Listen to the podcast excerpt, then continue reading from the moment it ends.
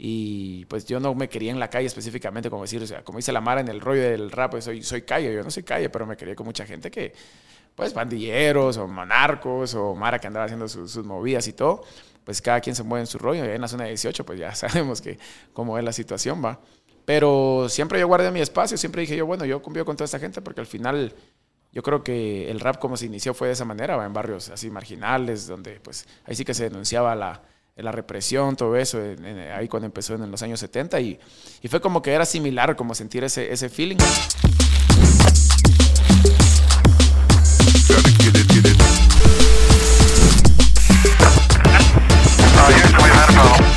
Bienvenidos a Hablando Pajas, el mejor podcast de todos. En este episodio tenemos a Low G, es rapero guatemalteco. En la escena, creo que es de los más reconocidos en Guate. O por ahí andas o no. Así, sí. No, no te vas a echar flores solito. Pero ya llevas eh, más de 15 años Sí. en la industria de la música. Tal vez en la industria no, pero empecé. Pero- Tal vez yo siempre tomo de referencia mi primera canción que la grabé en el 2005. En a- Ah, ya 17 agosto, entonces. Agosto del 2005, ajá. Ya es un Eh, chingo. Me acuerdo bien. Sí, 17 años. Pero ya antes de eso, pues yo cantaba en los colegios y demás, así un par de covers y todo. Pero eh, tal vez en la industria, así como bien metido, puedo pensar tal vez del, del 2000. Bueno, digamos la industria, pero del 2011, va. 2011, que yo me 2011, puse así como ahí. 2010, me puse en batallas y empecé así como que ya no paré del 2010. Ah, Bueno, pero igual es un chingo. Ah, ya sí. metido en la música, escribiendo, sacando tu Sí, primera ah, canción sí, o batallas y eso, y ya más de 15 años, digamos. Sí, 17, ahí sí 17. Ah, Pero bueno, Low, eh, bienvenido, hablando pajas. A ver qué, pajas hablamos aquí hoy. Adiós, si no. a ver qué sale hoy. Esa canción que sacaste en el 2005, si no estoy mal, la escribiste por un exnovio, ¿no? Así fue como empezaste, así empecé. Así cabal, caíste en esto. Como, sí, era como de desamor, como querer expresar algo. Yo me acuerdo bien en ese tiempo, eh, por cosas del destino, viví en mi casa y pasaron unas situaciones en las que yo, pues, obviamente estaba algo molesto y no hallaba como cómo expresarme, o cómo hacer sentir mi malestar. Y pues agarré un cuaderno, empecé a escribir, empecé a rimar. Me acuerdo que en ese tiempo trabajaba con mi primo Johnny, que es un violinista. Eh, y cabal yo le mostré y me dijo, ah, está bueno, o sea, se- está bueno, me dijo. Y yo dije, ah, ¿será que sí, va? Tal vez sí, me, sí soy para esto. Y yo, "Ah". Y Pero ya tenías alguna... Pero en ese tiempo no, no he hecho nada. Nada, Nada, nada, nada. nada. solo Pero el, la- el gusto por la música, la gana de querer empezar en la música. Fíjate que tal vez involuntariamente, digamos, mi familia, pues mi tío político, que es el, fue esposo de la hermana de mi mamá, eh, él es violinista en la orquesta sinfónica, ¿va? es Héctor Castro, que es maestro ahí de la orquesta, mi prima Jacqueline también es violinista, eh, vive en México y traje en México de violín, mi primo Johnny también es violinista, eh, mi hermana canta ópera, Familia de músicos. por decirlo así, sin querer queriendo. Y también hubo un tiempo que yo, pues con mi mamá trabajamos en la sexta, cuando habían esas ventas así en la calle y, y vendimos discos, pues así cuando empezábamos discos piratas y todo. Y obviamente me empapé de toda la música, pues de todo lo que había. Ahorita, pues a, esas, a estas fechas me doy cuenta que involuntariamente me, me influenció el, el estar escuchando música todos los días, el estar poniendo un disco de esto, un disco de lo otro, música clásica, vieja, en inglés, de todos los géneros, va. Pero al final sí fue como que el rap fue el que me atrapó, ¿va? cuando escuchaba Vico sí, por ejemplo, y en inglés Eminem fue así como, ah, esto es, esto es, Esto es lo que te llega, llega. entonces yo me acuerdo que iba al internet, a, ahí al Plaza Vivar, a sacar las letras, a imprimirlas y me ponía ahí en la venta, ¿va? ponía música de rap y empezaba a leer las letras, ¿va? para aprendérmelas, para... Pero me sirvió para hasta para aprender un poco inglés y, como para ir fluyendo, ver los flows, sin querer queriendo, porque en ese momento no era como mi rollo. Y sí recuerdo que apareció en el periódico, creo que es eh, primer jueves de cada mes, empezaron unas sesiones de hip hop. Y yo dije, puchica, esto es como lo de, lo de esto, va de la mano con esto, va. Era ahí en el pasaje Isinena, donde ahora las 100 puertas, solo que se llamaba El Tiempo. Eh, y fui yo ese día, primer jueves de cada mes, fui esa vez y fue como, había freestyle, habían b-boys, había de todo, pues lo de la cultura hip hop, va, DJ, bailarines, graffiti tal vez no, porque en ese momento pues era de- específicamente más música y todo, pero en realidad sí había como un ambiente en el que yo dije, eso es lo que me gusta, ¿va? y ahí fue como que yo dije, ahora voy a ver cómo le hago para entrar a esto. ¿va?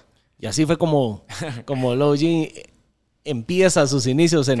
Mis primeros pasos. ¿va? y el género del hip hop, ¿cómo lo, lo definiste o cómo dijiste esto es lo que me gusta? Dijiste que escuchabas Eminem y que en base a lo que Fíjate que escuchabas por- y todo eso lo tenías como de referencia y era lo que te iba gustando, pero si no estoy mal también probaste hacer reggaetón, electrónica. por ahí en los inicios. Todavía hago.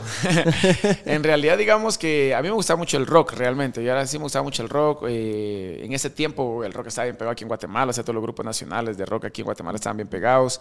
Eh, yo tenía un cuate que yo trabajaba, digamos, en la sexta ahí por la novena calle. Y había otro cuate que trabajaba como dos locales, ni locales, va dos puestos ahí, que él era como muy ponquero. Eh, se llama Héctor, por si lo ve ahí. Saluditos de un grupo que se llama Warning de Punk. Y él escuchaba mucho rock y me decía, escúchate este, escúchate este, Ramones y que no sé qué. Y mi primo que se llama Alex también tocaba una, tenía su bandita, él tocaba la guitarra y todo. Y como que me, me tripió mucho de rock en ese tiempo, New Metal, Bizkit, Papa Roach, Korn, todas esas bandas de ese tiempo. Y obviamente pues empezaba a escuchar lo clásico, ACDC, Metallica y todo eso. Entonces yo me gustaba el rock, hasta me vestía así como de negro, ¿va? pero no era tan rockerón. Pero como ese era el ambiente en ese tiempo, es como ahorita mucha mara de reggaetonera, porque el reggaetón es lo que está de moda, ¿va? o en su tiempo lo del rap y las batallas, los freestylers, ahorita hay un montón, pero antes no había nada, pues entonces también siento que eso influenció mucho a que me gustara el rock. Escuché mucho, pero cuando escuché el rap fue como dije yo, esto es lo que me gusta, pues, y empecé a sentirme o a ver, por ejemplo, la película de Eminem en ese tiempo, un par de años después, eh, cuando empecé a ir a las batallas de freestyle, obviamente yo empecé a buscar en internet, escuché la música de Vico sí, entonces fue como que me fui informando más de, la cultura del hip hop, y cuando empecé a ir a los eventos de hip hop fue cuando, cuando yo dije, aquí me siento bien, pues esto es lo que me gusta, eh, me gusta vestirme flojo, en este momento me ponían mis pañuelos, así, de todo va. Pero siempre me gustó el reggaetón porque, volviendo a la historia, cuando grabé mi primera canción, yo la grabé con alguien que en ese tiempo se llamaba Smurf, ahora se llama Whitmaker, que es alguien que, que es como, por, por decir, pues, como mi padrino musical, ¿va? Fue quien me dijo, venite aquí a la casa, eh, grabé ahí unas canciones y me dijo, me llega lo que haces, venite acá, yo te voy a grabar, no te voy a cobrar. Yo me acuerdo que iba a grabar una o dos canciones en el día y se ponía a editarlas en el mismo día. Yo ya, las, ya me las quería llevar terminadas. Y así pues él como que me abrió las puertas a, ese mundo de, grabar, pero él hacía reggaetón. Él fue bien pegado aquí en Guatemala todavía, pero en su momento tuvo un dúo que se llama Murphy Writing, una canción que se llama Disimulando, que es famosísima aquí en Guatemala en esos tiempos y varias que pegaron. Y cuando yo lo conocí, él ya está algo famoso. Entonces, mi primera canción incluso fue reggaetón, no fue rap. Pero cuando ya me involucré más en el rap, sí era como muy purista toda la gente. O sea, si yo hubiera hecho un reggaetón en ese tiempo, 2008, 2009, 2010, como que la, la, escena en ese tiempo de rap no me hubieran topado, pues me hubieran dicho, vos eso no, aquí, vos sos rap. Has perdido aquí. Sí, porque son cosas totalmente diferentes.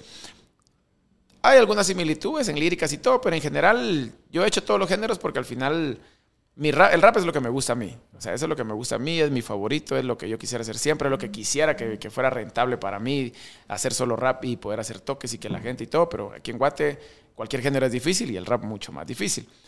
Pero también siento que, que, tengo como influencia pues, de otro género. Mi familia es como de clásico, todo es clásico, todo es violín, eh, piano y todo eso. Y pues yo no me quería en la calle específicamente, como decir, o sea, como dice la Mara en el rollo del rap, pues soy, soy calle. Yo no soy calle, pero me quería con mucha gente que, pues, pandilleros o monarcos o Mara que andaba haciendo sus, sus movidas y todo. Pues cada quien se mueve en su rollo. Y en la zona 18, pues ya sabemos que cómo es la situación, va. Pero siempre yo guardé mi espacio, siempre dije yo, bueno, yo convivo con toda esta gente porque al final yo creo que el rap como se inició fue de esa manera, en barrios así marginales, donde pues ahí sí que se denunciaba la, la represión, todo eso, ahí cuando empezó en los años 70 y, y, fue como que era similar, como sentir ese, ese feeling. Y, y, fue así como yo empecé. Yo hice reggaetón, hice mambo, hice de todos los géneros posibles porque a mí lo que me gustaba era rapear y el probar diferentes ritmos me gustaba porque me quería yo mover más y al final pues me ayudó a ser versátil, pues a, trabajar sobre cualquier ritmo, pues.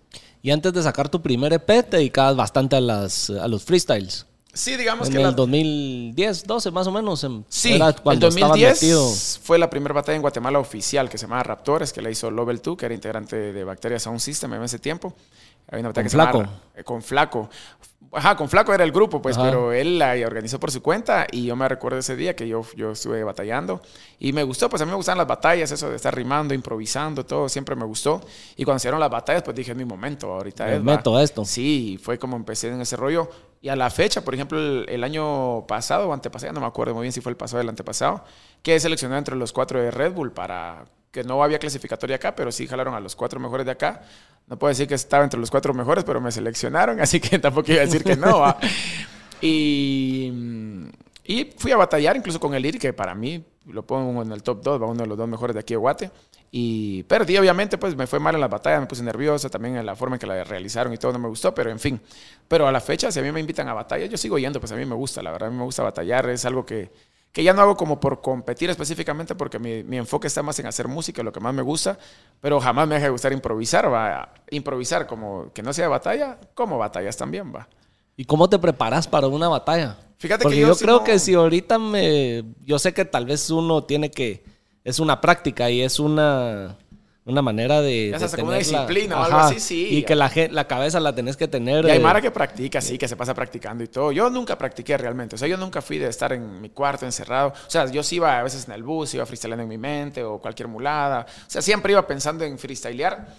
Pero nunca lo hice con el afán de practicar. Yo siempre era porque me gustaba, hacerlo y en ese momento no era algo tan común. Entonces era como, me llega, va, y a veces la Mara, habían memes, baboso rapero, improvísate algo, va, era ese meme Ajá. que había antes, va. Entonces siempre improvisé porque me gustaba, pues, o sea, pero nunca fue como, de- cuando ya hubieron eventos ahorita que estuve en una liga que yo mismo organizaba, yo nunca, nunca practiqué, pues, o sea, siempre fue como de... Hay como controversia ahí, siento yo como un debate, porque para mí es freestyle, es específicamente eso, freestyle, o sea, es como, es sin el momento, ¿no? Si no uno- ya llevar las... eh, si uno practica de cierta forma, armadas. que tampoco está mal, porque yo sé que van a decir alguien, no, pero es que para eso sirve practicar. Hay rimas que vos ya sabes cuáles van a venir, pues, o sea, por ejemplo, decís profundo, segundo, mundo. Entonces, cuando vos ya has practicado mucho, ya sabes qué terminaciones usas y ya sabes en qué momento, si ya dijiste una, decís, ahorita me toqué, acá, ya me acordé cuál es, va. Que al final no está mal, porque no está mal, definitivamente que no, pero yo nunca lo hice, o sea, siempre fue como, siempre fue freestyle real, o sea, y casi nunca fui como agresivo. Eh, Realmente yo siempre fui como de freestylear bien fresco, me gustaba molestar. No atacar tanto al otro. Bien, pero era en un plan no abusivo, ¿me entiendes? O sea, no, ¿cómo te puedo explicar? No era así como muy agresivo. Hay freestylers como, hay un chavo que se llama Carpe Diem, que ahorita batalló ahorita con Gasir, una batalla Red Bull, que el chavo es bien fresco, freestylea bien, fluido y todo, y no miras que está gritando, no miras que está haciendo un montón de, de locura. o sea, Escándalo y todo. fresco, pero rapea bien. Ese es mi estilo, el que a mí me gusta. Pero hay gente que le gusta. Por ejemplo, Ritmo Deli es un show en, en- en vivo, pues, o sea, y le funciona y es muy bueno también, de los mejores de, de incluso de Centroamérica, pues, de Latinoamérica. Entonces, cada quien como que tiene su estilo. A mi estilo es como más fresco, va. Y cuando estás ahí, ¿cómo, cómo ordenas eh, tus ideas o, o en lo que te están a vos eh, eh, Diciendo. diciendo cosas, vas craneando algo? ¿Cómo, cómo Digamos que a veces eso? es fácil, a veces cuando conoces a la persona. Por ejemplo, yo tuve una batalla con, con Saki, que es un rapero que es, incluso está firmado por Urban Rooster, que es de, de las, de las firmas más grandes de freestyle a nivel mundial. Y, y ya nos conocemos, pues hemos tripeado un montón de tiempo juntos y era como batallamos. Yo sé qué decirle o yo sé por dónde entrarle, yo sé qué es lo que le gusta a él y él también sabe qué es lo que me gusta a mí o por dónde. o Se si- ponen más personales. Ajá, si yo le sé alguna influencia de algo, ahí le entro. Así que las batallas son como un juego mental y, y uno usa su estrategia. ¿va? Hay gente que, que se te pega, vos estás batallando y vas caminando y se te van pegando, se te ponen a la par y enfrente, así como para, como para molestarte, ¿me entiendes? Incomodarte. Ya uno ve si, si se enoja o no. Pero realmente todo arriba, entre comillas, todo ahí queda. Obviamente no, pues porque imagínate que te digan algo bien personal, es como, ah, Ah, ya, ya. bueno, ahí espérate, va en otra. o, ya, ya, ah, ya tocaron la llave. Siempre porque al final somos humanos, siento yo, y aunque la Mara diga que todo en la batalla, en la batalla se queda, siempre terminas habiendo, pues, ciertos Algunos roces. roces. o algo, y a veces no queda bien con alguna Mara y todo, pero al final de eso se trata. Si alguien es profesional, tiene que entender que así es y que el- las batallas así fueron desde un inicio y así van a seguir siendo, pues, o sea, siempre han querido meter ahorita profesiona- profesionalizarlo y empezar a ponerle como sus temáticas, sus reglas. Eh, hay unas cosas que pues yo entiendo que sí está bien, como, como que se utilizaba, ah, que cuestiones homofóbicas o de racismo o cosas así que, que obviamente yo pienso que las han ido quitando o andar diciendo, ah, que te la meto por acá, que son rimas que, que uno utilizaba en el colegio para molestar, pues ya no es algo, ya no es un talento, pues ya no es una habilidad que vos digas, eso cualquiera lo dice, pues. Entonces, eso sí creo que ha sido bueno que lo hayan ido quitando porque al final no suma nada y es como, eso cualquiera lo dice, pues. Eh, creo que el- lo que ha logrado hacer el freestyle ahorita es como tener un avance mayor en el aspecto de, de quitar todas esas cosas y que la gente tenga más vocabulario, que la gente diga cosas, rimas que tienen doble sentido, hasta triple sentido, que uno diga, pucha, esa referencia dónde es, o sea... Más que se muestre el arte y lo del lado que la cultural. Que la Mara diga, de- este mago es pilas, Ajá. tiene conocimiento, es Y no que se fluido, vuelva una mentada de se madre fluida. Ajá, no solo viene a decirle vos sos un- aquí un allá, Ajá. no, o sea, entonces, de ese lado está bien, eso lo veo yo bien. Pero como te digo, siempre uno va a encontrar algo que a alguien no le va a gustar y pues, lo bonito también va al final. Ahí está, es- ya eso ya está creado, pues no es algo que nosotros creamos aquí en el país, ¿va? entonces es como, solo es de realizarlo a quien le llegue y a quien no, pues. De quien no, pues ni modo. Oye, por ahí me dijeron de que en esto de que te gusta andar improvisando y todo eso, también te gusta narrar. Ah. Sí, es verdad. Fíjate vos que es, es, extraño porque a mí no, nunca me llamó la atención, pero yo me acuerdo que trabajé con, con una persona ahí en un comercial de, de Zona 18 y el, el, don le gustaba así como, como le llaman perifoneo, locución, o no sé, así hablar como locutor, va, y él se ponía ahí, por supuesto, que no sé qué, y ahí los celulares y todo ese rollo. Y me decía, probá, hombre, si a vos te va a salir, me decía, y yo empezaba a probar. Hasta que por decir así, yo siento que me fui como perfeccionando como la forma de hacer la voz para que se oyera puro locutor. Y me sirve para chingar. Realmente yo nunca, nunca he pensado en, ser locutor. Nunca me ha llamado la atención. La verdad, a veces me dicen, vos deberías meterte a la radio. Y no es algo que me llame la atención, no porque lo vea mal. He escuchado que dicen que es mal pagado. Yo no sé, la verdad, sinceramente no lo sé.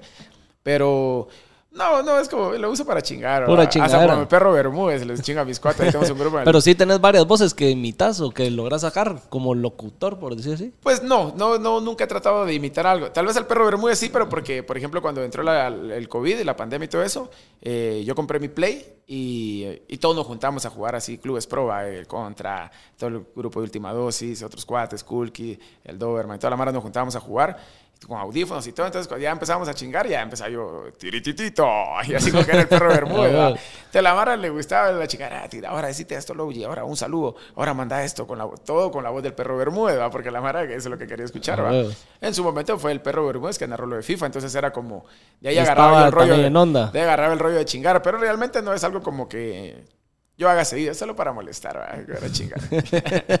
sí, por ahí me habían pasado el, el norte ese que te llegaba. Pura chingadera. Pero sí me llega, pero es solo para molestar. Solo por chingar. Un tiempo sí trabajé en una cosa que se llamaba, un BTL que se llamaba Isomedia. Y que sí me mandaron, me acuerdo cuando salió un Nokia C3 que era un celular, un celular de aquellos viejitos y, y, que yo iba a los departamentos, me ponían un micrófono, música, yo con mi equipo y bueno, y aquí está no, que ta, ta, ta, y un par de decanes y un par de banners y ahí esa, era mi chance, va. Era perifonear, eso sí era perifonear, va. Era más estar amenizando el Sí, era como estar hablando y todo, pagaban bien, me gustaba salir de viaje, de hotel, ir con las patojas. y, y, eso, pero trabajé poquito tiempo, era un mes creo que trabajé fijo y lo demás era eventual, mira, pues eso iba así, vamos, pues va. Y vámonos. Pero al final sí yo siempre, siempre quise dedicarme a lo que me estoy dedicando, así, a, como me está yendo ahorita exactamente en mi carrera, es lo que siempre quise hacer, pero sí fijo sabía que hasta ahorita lo iba a poder hacer, pues, o sea, se dio el momento que ahorita lo podía hacer. Las cosas se van dando en su momento y cuando tienen que ser, porque a veces siempre lo he dicho aquí en otros episodios de cuando uno va forzando las cosas, tal vez no es eh, lo correcto, porque si no se van dando naturalmente, puede que sean, sea más problema o contraproducente. Cuando forzas algo y no dejas que las cosas fluyan naturalmente, ¿va? y que esperas a que se den en el momento indicado. Sí, sí, así piensa así, pero también piensa así como... Tenés que buscarlas y tenés que tener la garra para buscarlas. Pero, a veces... Perdón, perdón. Como que si las cosas no se te están dando como esperas, por algo pasan. Más adelante tal vez las puertas ah, correctas se van a abrir y las que estabas esperando que se abrieran en ese momento por algo no convenían que se abrieran. Es de paciencia, es de paciencia, pienso yo. Yo, obviamente, anteriormente, cuando yo estaba en esto, pues dije, yo me quiero dedicar a esto de una vez, pero fijo, antes no hubiera podido. Antes yo no estaba inscrito por, ni siquiera en las entidades, musicartes y todo eso para recolectar regalías. No tenía contactos, eh, no sabía cómo funcionaba, cómo canto cobrar por un evento. Tantas cosas que no sabía que, fijo, si lo hubiera realizado antes, no hubiera logrado muchas cosas. Aparte que yo cuando tenía 22 años, pues este, nació mi hija y fue como yo dije, no puedo dejar de trabajar porque yo no puedo, no puedo arriesgar como lo de mi hija por... por dedicarme a la música hablando económicamente, porque sí, como en tiempo, yo sé que sí no la, pues no la veo tanto como, como quisiera, pero, pero sí es como, dije yo, eso es lo que me gusta. O sea, yo ya ahora está grande mi hija, ya tiene casi 12 años, yo he hablado con ella y le he explicado, mira, mi amor, pasa esto. Eh, yo sé que no te veo todos los días, aparte pues yo con la mamá pues ya nunca, nunca vimos juntos ni nada. Y fue como, siempre, siempre le he dedicado mucho tiempo a la música. Me ha ido hasta mal en el amor, pues por eso. O sea, siempre es como, yo es mi prioridad es hacer música, es, es, rapear, es los eventos, es lo que me llena, es lo que me gusta. Y, y, al final sí he sacrificado muchas cosas, pero no sé, siento que al, al pasar del tiempo o, a como me está yendo ahorita, siento que ha valido la pena, la verdad. O sea, los sacrificios que has hecho. Sí, y a, mi hija y sí que espero que me entienda. Yo he hablado con ella y, yo sé que sí. Espérame, mira, acabo de testar un mensaje. Dale, dale, dale. Porque si no, uy, hombre. Dale, dale. Pero gracias por estar viendo, a la gente que está viendo. Ahí vamos a esperar. no, lo que pudiera ahí preguntarte, tal vez por mientras en lo que respondes, es: ¿en qué momento vos dijiste, me voy a meter de lleno a la música? Voy a dejar todo a un lado y me voy a dedicar al 100% a la música. Mira, fueron cosas que se dieron en este año, por ejemplo. Yo siempre quise dedicarme yendo a la música. Eh, pero. O sea, hasta este año fue que. Lo que pasa es me que. voy a meter de cabeza. Lo que pasa es que me despidieron. me la despidieron. vida te- Me despidieron de- del chance. Ala, perdón, perdón. No, dale, dale, dale, dale. No hay clavo. Si querés, Guy, aquí cortamos este pedazo y lo unimos a. No, claro, hombre, siento yo, pero vos mandas disculpa, ¿oíste? Lo que pasa es que los que están viendo se Van aguantan, "Y esa pero los magia, que, va". sí, no, los que están escuchando en, a veces en Spotify o en algo así, tal vez se nos aburren. Pero lo que, lo que hacemos así cuando hay que hacer unos cortes, está, ya está. simplemente cortas y, si continúas y a ni, estar chateando ahí, pero ni démosle. se nota. pues sí, ¿qué me habías dicho? Ah, lo de la carrera. Pues ese año me despidieron, fíjate vos, casualmente, y voy a aprovechar para contarlo, ahí sí que a quien no le guste, pues ni modo, ¿va? pero eh, yo trabajaba en una tienda de, de rieles y todo ese rollo, y entré una chavita a trabajar ahí que, que, pues ya me conocía y todo el rollo, y al final hubieron ciertos malentendidos, pienso yo que fueron algunos malentendidos que se dieron, y por, ahí sí que por información con un teléfono descompuesto, por decir así, me, me despidieron diciendo que había hecho tales cosas que fijo yo no había hecho, las cuales no me podían probar que había hecho. Y fue así como yo dije, no, yo no. Me dolió que me despidieran porque a mí me gustaba mucho el trabajo. Pero mira que todo, ahí sí como te estábamos hablando ahorita, todo pasó por algo. Y cuando me despidieron fue así como, bueno, ¿qué voy a hacer ahora? Va, yo desde el día que me despidieron, yo ya estaba pensando el día, ¿qué voy a hacer mañana? O sea, porque tengo que, tengo que trabajar, tengo que sacar gastos y todo. Y empecé desde el día siguiente, empecé a moverme, a, a decir, bueno, voy a empezar a jalar esto. Yo normalmente me, tengo una página ahí en internet de, de chivitas, voy a las pacas a veces y jalo buenas prendas y todo, y le digo a la banda, mira, aquí tengo esas prendas, ya la lavo y todo. Y joyas exclusivas, que yo sé que la Mara le llega el Royal Streetwear, a mí me llega mucho también. Y fue como en poco a poco empecé a ir ganando dinero, me empezaron a salir chances de la música, eh, que toque aquí, que una colaboración allá, que una canción aquí y así. Hasta que yo dije, bueno, esto me está dando, ah, me está dando y, y creo que fue el mejor momento como para que me despidieran, para decir, bueno, ya ya la gente me conoce, no todos obviamente, no soy un artista, a veces me dicen muy molesta, ay, sí, sos famoso y todo. La gente que tal vez me ha visto desde un inicio y ve que ahora tal vez ya gente me escucha, yo no me considero famoso realmente, siento que todavía me falta bastante. Tampoco es mi objetivo, pero sé que va de la mano, que si yo me voy a, si yo me voy a conocer con, con mi música y esto y lo otro, pues eso viene de la mano, pues no es algo que uno diga, ay, es que no quiero la fama, porque todo el mundo dice, no quiero fama, no quiero dinero. Sí lo quiero, pero yo quiero hacer las cosas bien, pues obviamente, o sea, la fama se va a dar porque obviamente si soy conocido voy a ser famoso, pues. Ajá. Pero yo lo que quiero es realmente ser rentable, que mi música sea rentable, que lo que yo haga, lo que yo realice, lo que yo escriba, todo lo que tenga que ver con Logi, por decir así, que es mi marca o soy yo, sea rentable para mí, para yo poder vivir de esto, pues va. Y me despidieron y fue así como, bueno, y empecé a moverme y, y mira que se me han ido dando todas las oportunidades que he querido. Y pues ya eso fue en mayo, ya junio, julio, agosto, septiembre, casi siete, ocho meses en los que yo ya llevo viviendo de la música, pues. No te voy a decir que estoy súper, súper bien, siempre hay uno pasa pena, siempre pasa esto y lo otro, pero he salido, he ayudado a mi familia, y siempre estoy responsable con lo que tengo que estar y, y creo que exactamente el día de hoy es con donde más agradecido estoy por todo lo que me está pasando ahorita, pues siento que me está yendo bien, pero pues digo yo, son 17 años, ¿verdad? que ya llevo como desde que empecé y hasta ahorita es como decir hasta ahorita. ¿va? Está dando frutos. A veces piensa uno que, que es tarde, ¿va? por ejemplo, yo decía, ya tengo 31, no tengo 32, no qué, qué voy a hacer, ya, ya no, ya no doy, ¿va? O, o, pues obviamente el mercado ahorita es muy juvenil, pues el, la chavita, los chavitos quieren ver a alguien así bien fisiquín, bien cuadrado, que este, uno esté joven, pues si ya ven un viejo cantando en algunas chivitas de patojos, ya es como que no muy, ¿va? ¿me entendés? Yo nunca fue, nunca fue yo enfocado en enfocarme yo en un mercado. Yo dije, voy a hacer la música que a mí me gusta, que yo siento que la gente se puede identificar con eso, con las cosas que yo he pasado. Hay cosas que yo he cantado que no han pasado a mí, pero que sé que se viven. Entonces, al final pienso que, que uno tiene que seguir. Pues si uno realmente quiere algo, yo salía a trabajar y me iba al estudio. Pues salí a trabajar, trabajar de 10 a 8, salía, me iba al estudio, dormía a las 4 o 5 de la mañana, a veces en el piso, a veces en un sillón, a veces me prestaba un colchón, me levantaba a las 8 al trabajo otra vez. Y así todos los días, pues porque yo dije, si, si yo no hago esto, no lo voy a lograr, va. Estoy cansado, por supuesto que estoy cansado, pues no, no voy a dormir en mi casa, no voy a dormir en mi casa, pero me gusta lo que estoy haciendo, pues yo creo que cuando uno tiene una meta, de decir, yo quiero hacer esto, uno busca de todo, deja lo que tiene que dejar en su momento o hace lo que tiene que hacer para lograrlo, ¿va? Y, y yo creo que yo lo he hecho y por eso siento que me estoy yendo bien ahorita. Y eso es lo que muchas veces a ver, la audiencia no ve de las artistas o las personas cuando ya, digamos, son exitosos o les está yendo bien.